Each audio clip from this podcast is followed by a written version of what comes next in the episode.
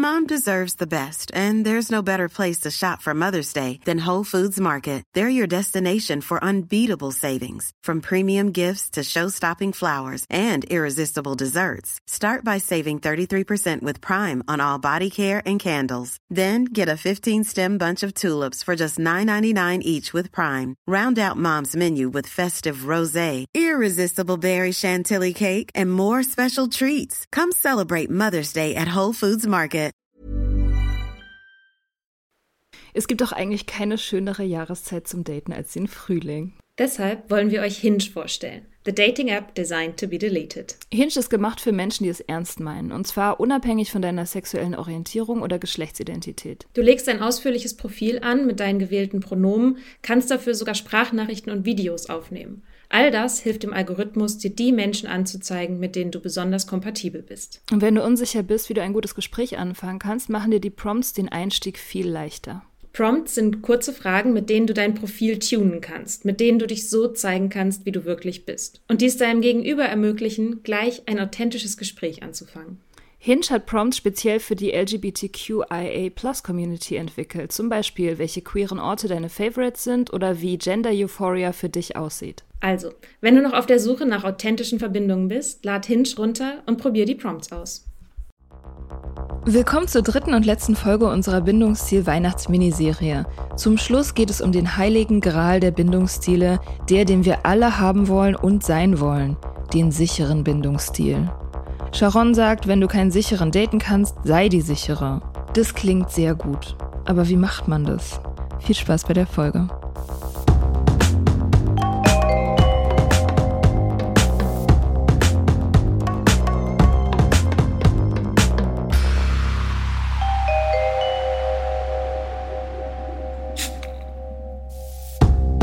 Und jetzt sind wir auf dem Weg zum sicheren Bindungsstil, oder? Das ist, das ist so der, ich weiß nicht, so der heilige Gral. Ja, die sicheren, die besten, die, die alle wollen letztendlich oder wollen sollten zumindest. Und sein, sein wollen. Sein wollen auch. Sein wollen. Also, Ja. Mhm, Da vielleicht vorneweg, das ist, diese Bindungsziele, das klingt wie so Kanister, wie so Schubladen, in die man Menschen reinstecken kann. Das Wichtige ist, das ist eher wie so eine Skala, auf der man sich bewegen kann. Und du wirst Menschen haben oder Beziehungen haben, selbst wenn du in deinen romantischen Beziehungen einen ängstlichen Bindungsstil hast oder einem Vermeiden, da bist du bereits sicher gebunden. Und selbst wenn du sicher gebunden bist, hast du trotzdem zum Glück manchmal Raum für unbequeme Emotionen. Weil gerade das ist auch ein ganz wichtiger Punkt von einem sicheren Bindungsstil, dass du eben auch diesen nicht so schönen Emotionen in Anführungsstrichen einen adäquaten Raum gibst. Also, so, da darf eine Wut sein, aber so, dass andere Menschen die auch noch irgendwie handeln kann und du sie selber auch irgendwie nachvollziehen kannst. Fühlen in Maßen sozusagen. In angemessener fühlen. Weise. Genau. Fühlen in Maßen, fühlen auch verständlich. So, ich kenne, ich verstehe meine Gefühle, die in, der- in mir selber passieren. Und um den sicheren Bindungsstil mal zu beschreiben, weil warum ist denn der Heilige Gral? Der hat eben so eine Emotionsregulation. Der kann sich gut selber regulieren. Egal, ob da Menschen ihn, also mal auf Abstand gehen, das macht ihm nicht so viel Angst, oder er weiß, wie er damit umgehen kann, oder wenn Menschen ihm nahe, zu nahe kommen, dann weiß die Person, okay, das wird mir zu nahe, ich kann es aber kommunizieren.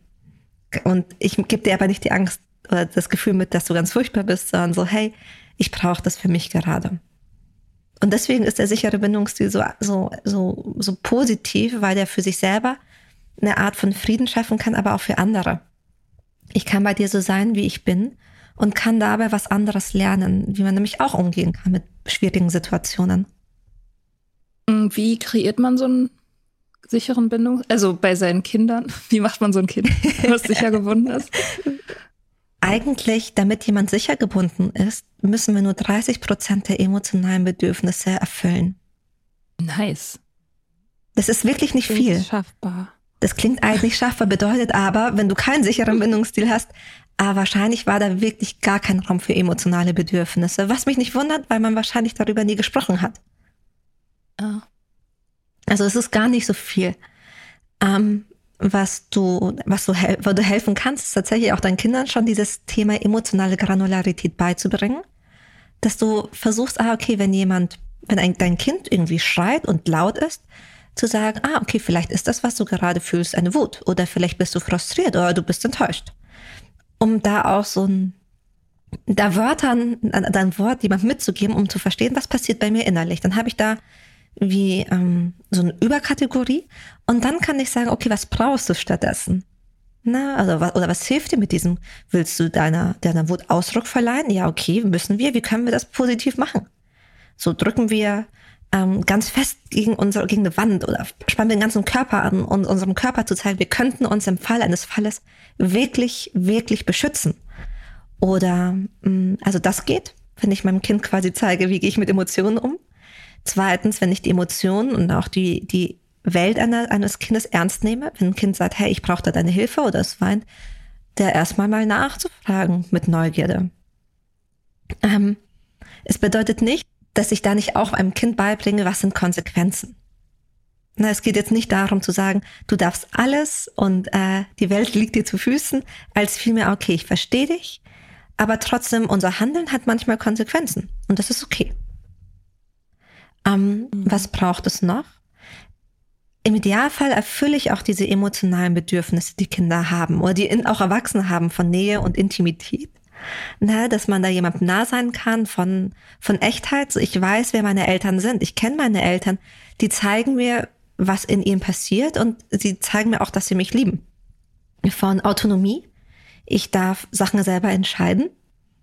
Anerkennung, ja, okay, da sieht jemand, wenn ich mich bemühe, Akzeptanz, okay, das ist auch, wenn meine Eltern finden, ich müsste jetzt zur Kommunion das und jenes, weiß ich nicht, anziehen, dann darf ich trotzdem entscheiden, was anderes anzuziehen und das ist in Ordnung. Und auch wenn ich mich nicht für Mathe entscheide, es wird auch gesehen, dass ich mich für Kunst entscheide. Ähm, so darum geht's vor allem.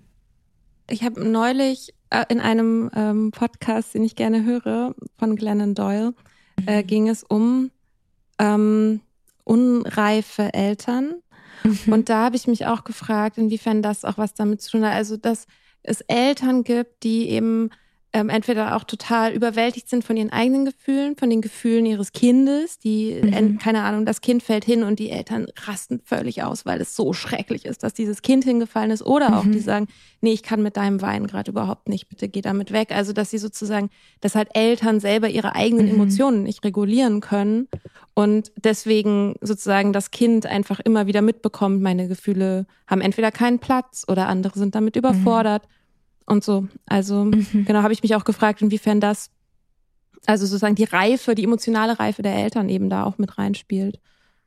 Ja, ich meine, das voll, voller schöne Gedanke, und es stimmt tatsächlich, und wir hatten darüber ja gesprochen, so kann sich sowas vererben.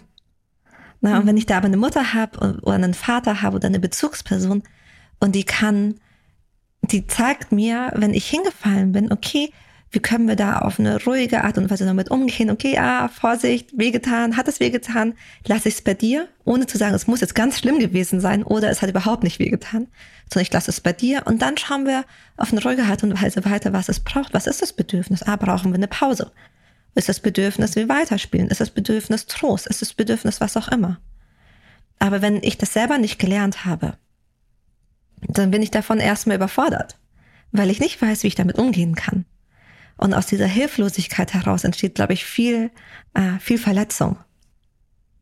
Mhm. So mir wurde das nicht beigebracht, wie soll ich es dann jemandem anderen beibringen? Ja, also die, die sicheren, die sind ja, das sind ja die ähm, Menschen, die alle für Beziehungen eigentlich haben wollen. Weil die halt, also die sind relativ selten, ne? Die, sind, die kommen gar nicht so oft vor die, wie die anderen beiden. Ist es so? Hast du irgendwo gehört? Also statistisch, es gibt keine wirklich aktuellen Studien. Es gab mal, als eben zu Beginn der Bindungstheorie, war irgendwie die Idee, ein Großteil der Menschen ist sicher gebunden und irgendwie 20 und 20 Prozent ängstlich und vermeidend. Wenn man sich mit Paartherapeutinnen unterhält, dann würde man wahrscheinlich sagen, nee, es ist irgendwie anders. Mhm. Aber wie gesagt, Aber die sehen ja auch immer nur die, die Probleme haben. Ja, ja. Genau. Voll. Und deswegen kann ich, kann ich da nicht genau sagen, wie das ist. Ich, man kann das vielleicht so aus der Popkultur Kultur oder im Freundeskreis, Freundinnenkreis, da weiß man, ah, okay, wer hat da eventuell einen sicheren Bindungsstil und wer auch nicht. Ähm, was halt und das ist super, super schön, was Menschen mit einem sicheren Bindungsstil oft gelernt haben, ist, in der Verbindung reguliert sich der Körper von ganz alleine. Wenn wir an Selbstregulation denken, dann denken wir oft daran, dass wir das ganz alleine machen müssen. Wir müssen das einfach machen, indem wir die Gefühle wegmeditieren und atmen oder irgendwelche Übungen machen. Aber eigentlich ist Selbstregulation etwas, was von alleine entsteht. So, wenn ich mit Menschen, also wenn ich zum Beispiel weine und dann hält mich jemand im Arm, dann versacken diese Tränen irgendwann von ganz alleine. Das ist Selbstregulation. Oder wenn ich merke, ich bin wütend und dann ist jemand, der fängt mich gut aus, auf und dann mache ich mit der Person was anderes Schönes und dann ist das Gefühl weg. Dann habe ich Selbstregulation erfahren. Deswegen sind mhm. es Selbst- und Co-Regulation, das, das geht oft in eins über. Und wenn ich als Kind oder auch mit anderen Menschen in anderen Beziehungen gelernt habe, okay, wenn ich traurig bin und dann ist jemand und der kann meine Hand halten und der baut mich mit auf. Wenn ich quasi mit anderen Menschen gelernt habe, okay, da sind Gefühle und da ist jemand, ist Körperkontakt, da bleibt jemand da. Die Person muss gar nicht viel sagen, aber die ist einfach nur präsent und die ist empathisch und die, ähm, die schwingt mit mir mit. Es braucht gar nicht so viel dann merke ich auch, okay, das Gefühl ist über kurz oder lang auch schon wieder weg. Das kennen wir, wenn wir uns mit einer guten Freundin, einem guten Freund über, über ein schwieriges Thema unterhalten haben. So irgend, am Anfang waren wir vielleicht noch aufgeregt oder wütend und irgendwann geht es von alleine, ist die Aufregung weg. Und da hat die Person das Problem ja noch gar nicht gelöst in den meisten Fällen. Aber wir sind wieder ein bisschen mehr bei uns. Und indem wir bei uns sind, haben wir die Kapazitäten, wieder kreativ mit Problemen umzugehen. Und darum geht's eigentlich so. Wie kann ich merken, wenn ich in Verbindung bin? Reguliert sich mein Nervensystem von alleine und dann habe ich die Kraft und die Kapazitäten und die Ressourcen, das selber zu lösen. Ja, das ist im Grunde so ein bisschen auch Nüchternheitsarbeit in a nutshell, ne? Das ist so, das ist ungefähr das Zentrum und auch die größte Schwierigkeit für die meisten. Leute, die halt immer mit, mhm. mit Drogen und Alkohol ihre Gefühle reguliert haben, dass sie halt einfach so die Aufgabe ist, ja. einfach nichts machen, Gefühle aushalten, mit denen halt sein und warten. Und das ist so die, die eine Sache, die man halt lernen muss. Und das ist wahnsinnig schwer. Das ist ja auch ein bisschen aber die, die Magie von Therapie dann. Also quasi diese Sachen loszuwerden. Die. Probleme muss ich am Ende trotzdem noch alleine lösen und mein Leben muss ich immer noch alleine leben. Aber diese Erfahrung, äh, diese ganzen Sachen loswerden zu können, dafür einen Raum zu haben, mhm. eine Person, die dann nicht ausrastet, wenn ich ihr irgendwas schockierend, vermeintlich schockierendes erzähle oder die sich nicht abwendet, sondern die halt da mhm. ist und halt dieses Containment für mich übernimmt, mhm. was mir vielleicht in der Kindheit gefehlt hat, mhm. ähm, sondern sagt so, ja, okay, wie, wie ist denn das? So. Das, äh, genau, da, da, darüber lernt man das ja dann im Idealfall. Ja, auch Selbsthilfe-Meetings funktionieren genauso. Also gerade so, wenn es so Monologgruppen sind, du sitzt halt da und mit anderen mhm. Leuten und du erzählst irgendwas und also was vielleicht schockierend ist oder krass oder emotional und niemand reagiert und du weinst halt und alle sind halt mitfühlend, aber du musst halt nichts weiter erklären, niemand stellt eine Rückfrage, es ist mhm. einfach so da. Und das ähm, mhm. erklärt voll viel, also so an, von der Magie von Meetings auch, denke ich ganz oft. Mhm. Dieses simple voll. einfach Dasein. Ja. Vor allem, wenn es so Schamgeschichten sind. Es gibt nichts, was Scham so sehr heilt wie Verbindung.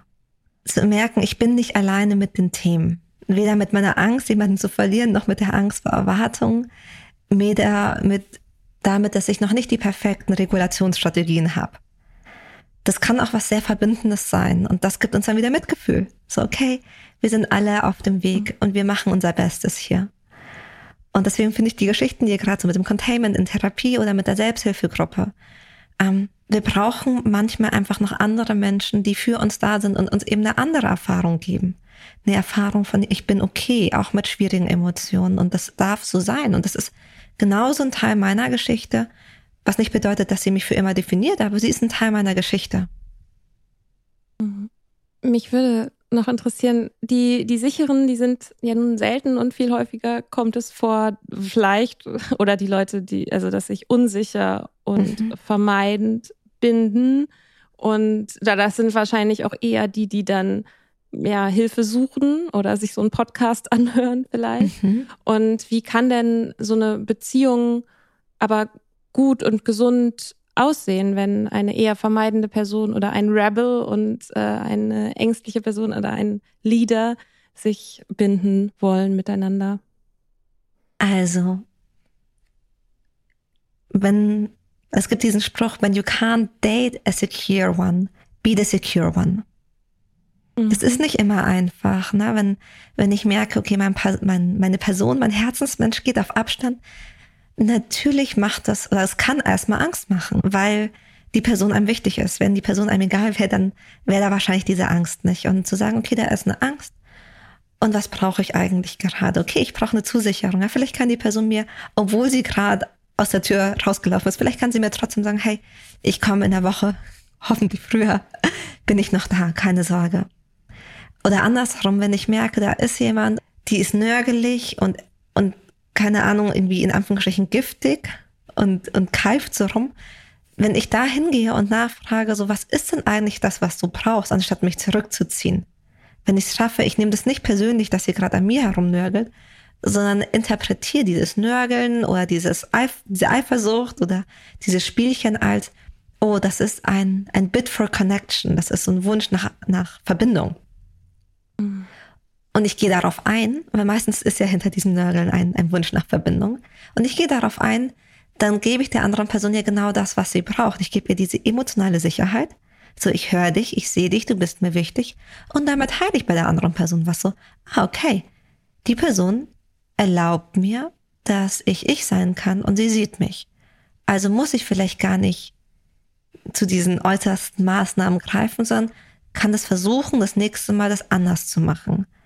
Und ich glaube, bei keinem von uns, also das würde ich zumindest auch nicht an meine Klientin stellen, ist ein Perfektionsanspruch. Es geht einfach nur darum, das erstmal wahrzunehmen und dann vielleicht ein bisschen zu verlangsamen, damit es nicht mehr so eine automatische Reaktion ist. Und selbst wenn die sagen, okay, jetzt ist der Streit so gelaufen oder jetzt haben wir uns zwei Tage lang angeschwiegen, aber jetzt merke ich, das war doch eigentlich von dir wahrscheinlich ein Wunsch nach Nähe. Und jetzt gehe ich auf dich zu. Dann haben die schon mal so viel anders gemacht als davor. Und dann kann man allein das schon feiern. Da bin ich auch allein schon da, ganz stolz.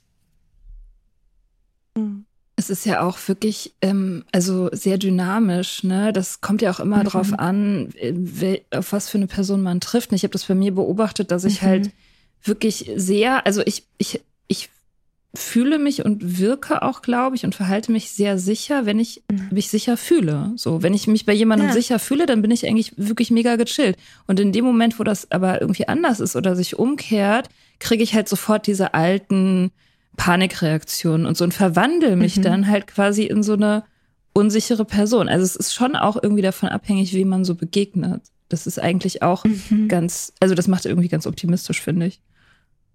Voll. Und es gibt einem auch nochmal so eine wunderschöne neue, also Sicht auf ein Selbst und auf andere. Weil die meisten Menschen, würde ich behaupten, wenn es denen gut geht und da gerade keine Angst aktiv aufleuchtet, dann sind die entspannt und zugänglich und offen und kreativ und liebevoll und alles, was dazu gehört. Aber wenn ich da eine andere Seite von der Person sehe, dann nicht, weil die Person im, Her im Herzen und im Kern böse ist, sondern offensichtlich hab, ist sie gerade in einer Situation, die sie für sich nicht sicher einstuft. Und das ist nicht meine Entscheidung, ob die sicher ist oder nicht. Das ist auf deren Seite.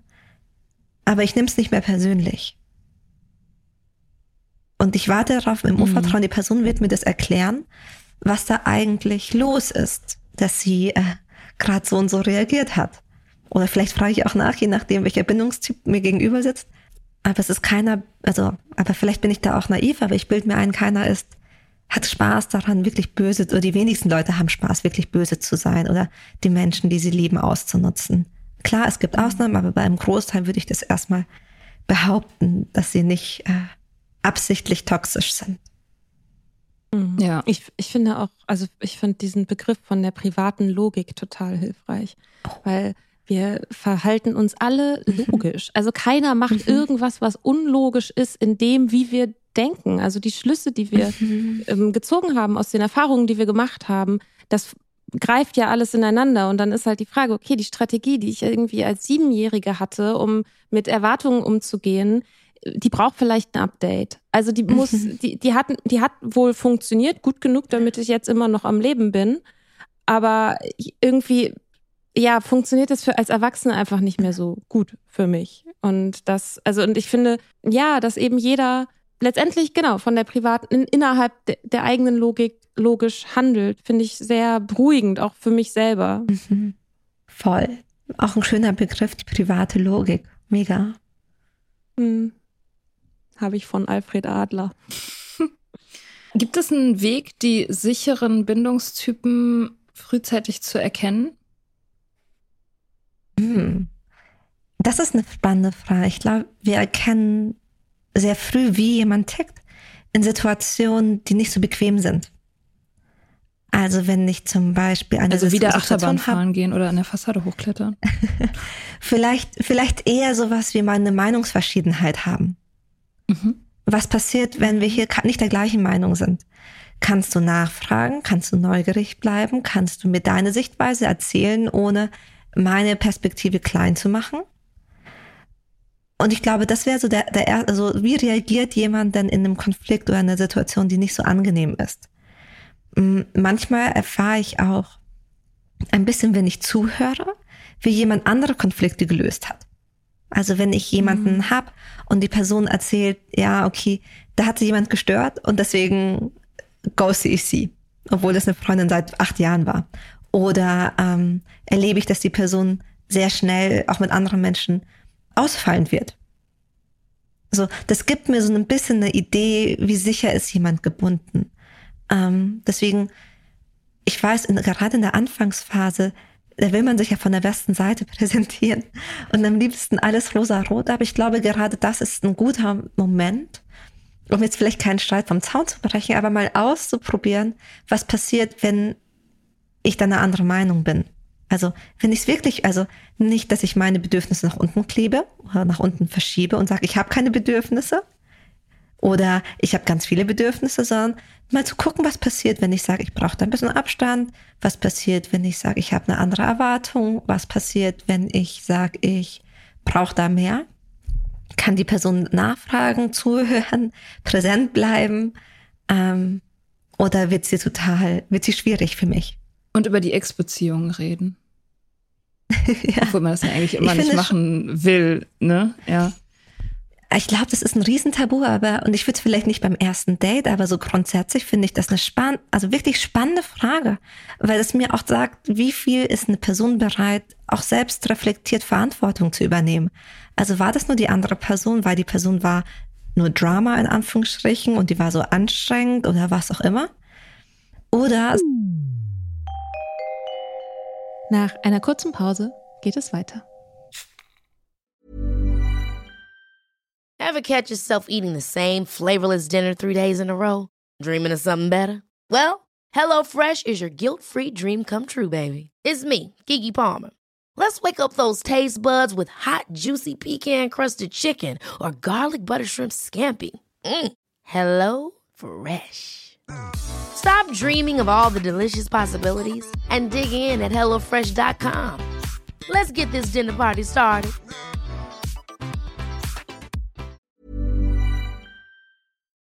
Boah, ich brauche dringend mal Urlaub. Am besten weit weg, so oben auf dem Berg oder so. Ja, am besten 3000 Meter über Meeresspiegel. Was schätzt du, wie viele 3000er sind in Osttirol? Keine Ahnung, fünf? 266. Was?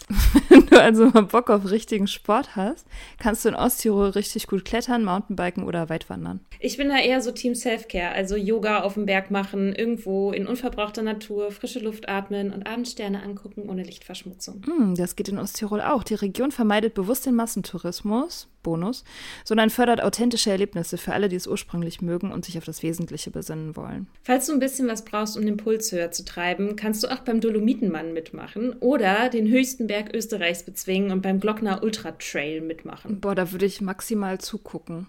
Ich bin dann ja eher so bei der Kulinarik. Aber das geht in Osttirol in den 22 ausgezeichneten Restaurants auch. Osttirol ist, wo die Freiheit auf den Berg trifft. Mehr über seine raue Natur und die spannenden Events findest du auf www.osttirol.com. Ah! Oh nein, das Internet. Scheiße, das Internet. Das hatten wir noch nie. Nee. Ja. Also, gerade ist Folgendes passiert. Und zwar ist äh, unsere Gästin aus äh, dem Call geflogen und auch nicht wieder reingekommen. Und jetzt haben wir natürlich fieberhaft überlegt, was wir machen und haben uns jetzt entschlossen, weil wir haben noch zwei brennende Fragen. Mhm. Und da haben wir gedacht, wir schreiben ihr eine E-Mail und sagen, das ist Frage 1 und das ist Frage 2 und äh, ob sie uns eine Sprachnachricht aufzeichnen möchte. Yes. Und zwar, die erste Frage war, was macht man, wenn man zwar all diese Dinge verstanden hat, also intellektuell, wie man sich bindet und so weiter, und aber sich trotzdem immer in die Leute verliebt, die nicht gut für einen sind. Und muss man jetzt immer Leute daten, die man eigentlich nicht richtig interessant findet? ja. Right, genau. Wichtige Frage. Genau, das ist die Frage eins und das ist die Antwort. Ähm, zur ersten Frage, was, wenn man sich immer in die Falschen verliebt und was, wenn mein Beuteschema gegen mich arbeitet? Allein so, wie du das aussprichst oder fragst, klingt es super, super spannend. Denn im Idealfall ist die andere Person ja nicht unsere Beute. Also wir sind jetzt hoffentlich nicht losgezogen und haben versucht, ähm, jemanden zu erlegen, der vielleicht gar keine Lust auf uns hat. Das Problem ist aber, dass wir, auch wenn das jetzt ziemlich absurd wahrscheinlich, ja, wenn man sich das vorstellt, aussieht, ähm, oft tun wir das. Oft haben wir das Gefühl, Menschen, die sich nicht für uns interessieren, die sind einen kleinen Ticken spannender. Das ist so, als wären die in so einem ganz besonderen Club und wenn wir uns nur genug bemühen, wenn wir nur die andere Person überzeugen, dann gehören wir auch in diesen ganz exklusiven Club. Und dann haben wir auch jemanden, der irgendwie besonders ist. Und eigentlich ist es total fatal, weil wir damit die Menschen, die uns vielleicht spannend finden, die an uns Interesse zeigen, die werten wir ein kleines bisschen ab. Und deswegen finden wir die nicht mehr so spannend. Weil wenn wir ehrlich sind und uns auch Menschen anschauen, es gibt in jeder Form und Farbe Menschen eines Bindungsstils. Also die können normschön sein, jemand mit einem ängstlichen Bindungsstil kann normschön sein oder auch nicht. Jemanden mit einem vermeidenden Bindungsstil, der kann aussehen wie ein Hollywood-Schauspieler, aber eben auch nicht. Da gibt es keine Korrelationen. Aber manchmal, manchmal haben wir gelernt, dass wir nicht gut genug sind. Und wenn uns dann jemand gut findet, dann finden wir das so absurd, dass wir die andere Person auch ein bisschen abwerten und sagen, na, du, bist, du musst verrückt sein oder mit dir muss irgendwas nicht stimmen oder irgendwas kann da nicht richtig sein, damit wir uns diese Erfahrung, dass uns jemand gut finden könnte, der auch toll ist, irgendwie nicht, ja, uns nicht stellen. Und deswegen würde ich behaupten, ähm, es geht gar nicht darum, ob du jetzt nie wieder oder für den Rest deines Lebens Leute treffen musst, die dich nicht interessieren, als vielmehr kannst du verändern, wen, wer dich interessiert. Ich sag's nochmal, vielleicht geht's eher um die Frage, kannst du verändern, wer dich interessiert? Kannst du Menschen spannend finden, selbst wenn sie dich gut finden? Kannst du das nachvollziehen, dass jemand anderes auch was Gutes an dir findet? Die zweite Frage, die wir noch hatten, war, was sind die Kriterien für Sicherheit? Also ab wann ist man sicher?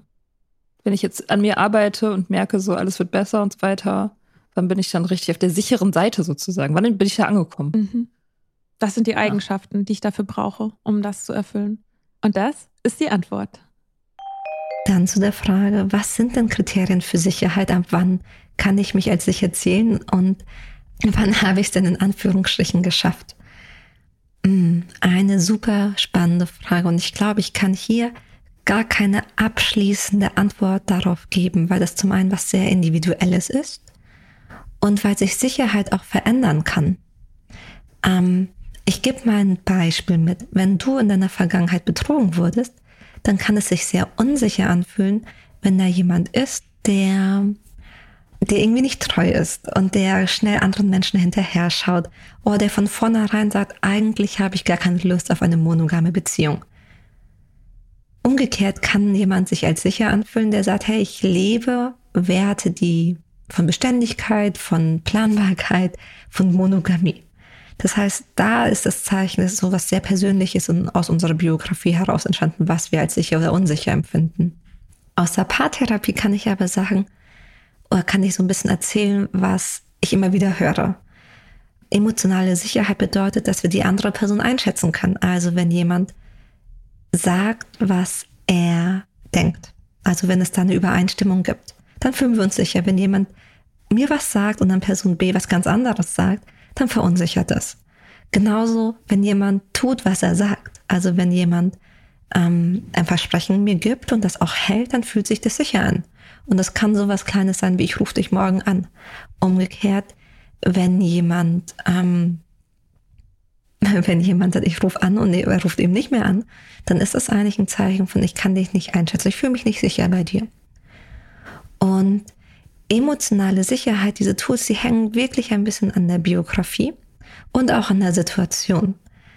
Wenn du zum Beispiel gelernt hast, dass Stille was ganz Gefährliches ist und dass Stille etwas ist, was fast eine Bestrafung ist, dann kann es sein, dass jemand, der in sich ruht und deswegen vielleicht gar nicht so viel sagt, sich anfangs für dich unsicher anfühlt.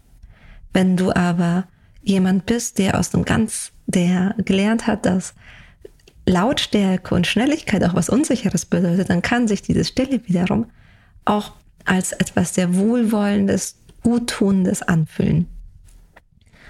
Und wann habe ich es denn geschafft? Ich glaube, die beste Idee ist, wir hören es ja ganz oft, Heilung passiert in Schichten.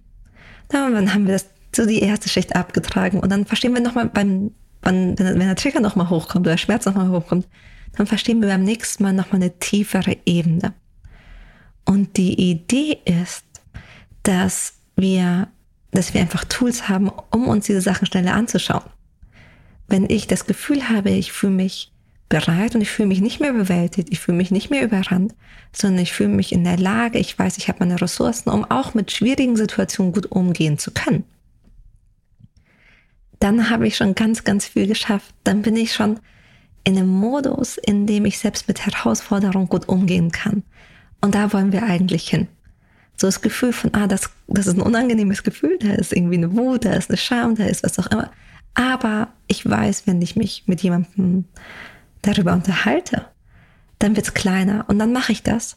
Ja, dann bist du schon mal zwei Schritte weiter als davor, wo du dich vielleicht in deiner Scham ähm, total zurückgezogen hast.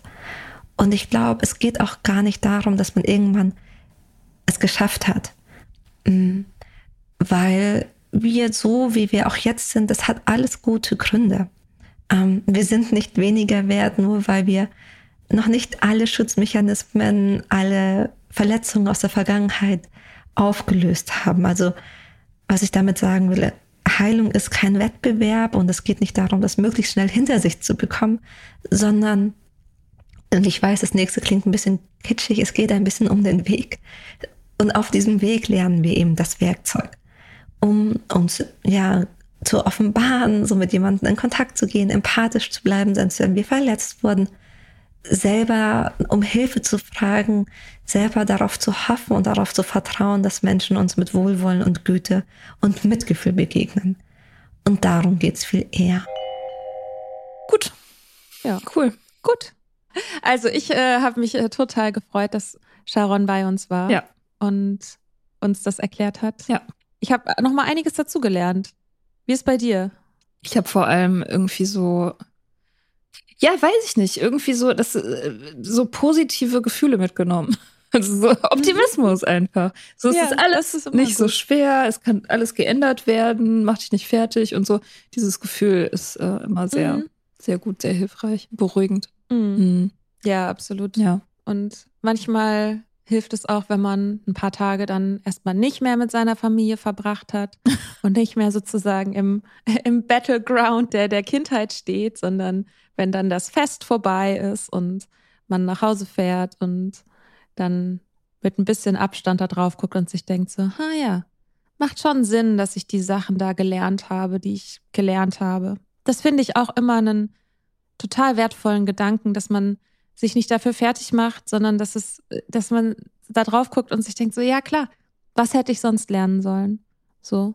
Ja. Und das muss auch nicht heißen, dass irgendwie, dass man schlechte Eltern hatte oder dass das irgendwie jetzt von jemandem so die Schuld ist. Kann es natürlich heißen, aber muss es nicht, sondern einfach nur, ja, ich habe als Kind irgendwo Schlüsse gezogen aus meinem Umfeld und habe die halt nicht nochmal richtig abgedatet. Mhm. Und das kann man ja jetzt machen.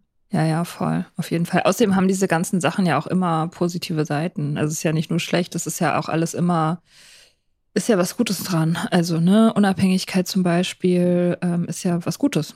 Ist ja nicht nur mhm. schlecht. Es ist eine Strategie und es aus ganz vielen, äh, ich sag mal, vermeintlichen Schwächen aus der Kindheit entstehen ja riesige Stärken. Ne? Mhm. Also weiß ich nicht, wenn es einen Komponisten gibt, der nicht gut hören kann oder so, oder einen Maler, der farbenblind ist oder so, das kann ja auch bedeuten, dass jemand sagt so, okay, jetzt erst recht und dass der Teil, in dem er, er oder sie so ein, so ein Defizit wahrgenommen hat oder das gespiegelt bekommen hat, dann eben umso mehr sich entwickelt und umso mehr Stärke auch entwickelt und Talente ausbildet und mhm. so. Das finde ich auch immer gut, nochmal sich vor Augen zu führen. Ja, dann. Ja, dann äh, arbeitet mit Freude und Spaß an euren Bindungszielen. Sie sind alle gut, so wie sie sind. Oh, wollen wir noch auf Spotify eine Umfrage machen, wie sich die Bindungsstile unserer Hörerinnenschaft zusammensetzen? Oh ja, oh ja. Oh in dieser Gott. Folge. Das wird die erste ja. empirisch relevante Studie zu dem Thema sein, weil wir so viele Allererste, HörerInnen haben. Ja, ja. ja zehntausende Antworten. Ja, bitte. Alle alle auf Spotify teilnehmen. in dieser äh, Folge könnt ihr reingehen in die Folge, in die Shownotes und da ist dann so ein kleines Umfrageding. So funktioniert das doch, oder? Ich mache das selber nie. Du machst das immer. Ja, ja, ja. Mhm. Okay, genau. Und da könnt ihr abstimmen, was ihr seid. Und wenn ihr schon mal dabei seid und uns ein Weihnachtsgeschenk machen wollt, dann könntet ihr diesen Podcast mit fünf Sternen bewerten und vielleicht auf Apple Podcasts auch eine Bewertung hinterlassen und vielleicht auch den Podcast abonnieren, weil uns das sehr hilft. Mhm. Das hilft unseren Zahlen und das hilft uns und das hilft der Community. Und wir würden uns wirklich mega freuen, wenn wir ähm, würden uns mega freuen. Punkt. Punkt. Ja, genau, ja. macht das. Und habt schöne Weihnachten oder einen schönen Urlaub oder einen schönen Sommer oder einen schönen Frühling.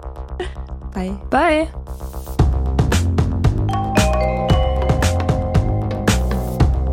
Wir hoffen, dir hat diese Folge gefallen. Wenn du mit Soda Club up to date bleiben willst, dann kannst du das auf sodaclub.com. Dort findest du nicht nur alle Podcast-Folgen, sondern auch das Soda Mag, Magazin für Unabhängigkeit. Wenn du Steady-Mitglied wirst, kannst du unsere Arbeit unterstützen und bekommst noch dazu unseren Newsletter voller geiler Bonusinhalte. Schreib uns für Feedback, Fragen und Themenvorschläge. Wir lesen alles. Und wenn du ein Sternchen bei Apple Podcasts und Herzchen bei Instagram gibst, dann lieben wir dich für immer.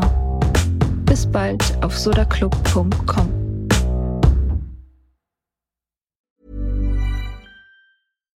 Hi, I'm Daniel, founder of Pretty Litter. Cats and cat owners deserve better than any old-fashioned litter. That's why I teamed up with scientists and veterinarians to create Pretty Litter. Its innovative crystal formula has superior odor control and weighs up to 80% less than clay litter. Pretty Litter even monitors health by changing colors to help detect early signs of potential illness. It's the world's smartest kitty litter.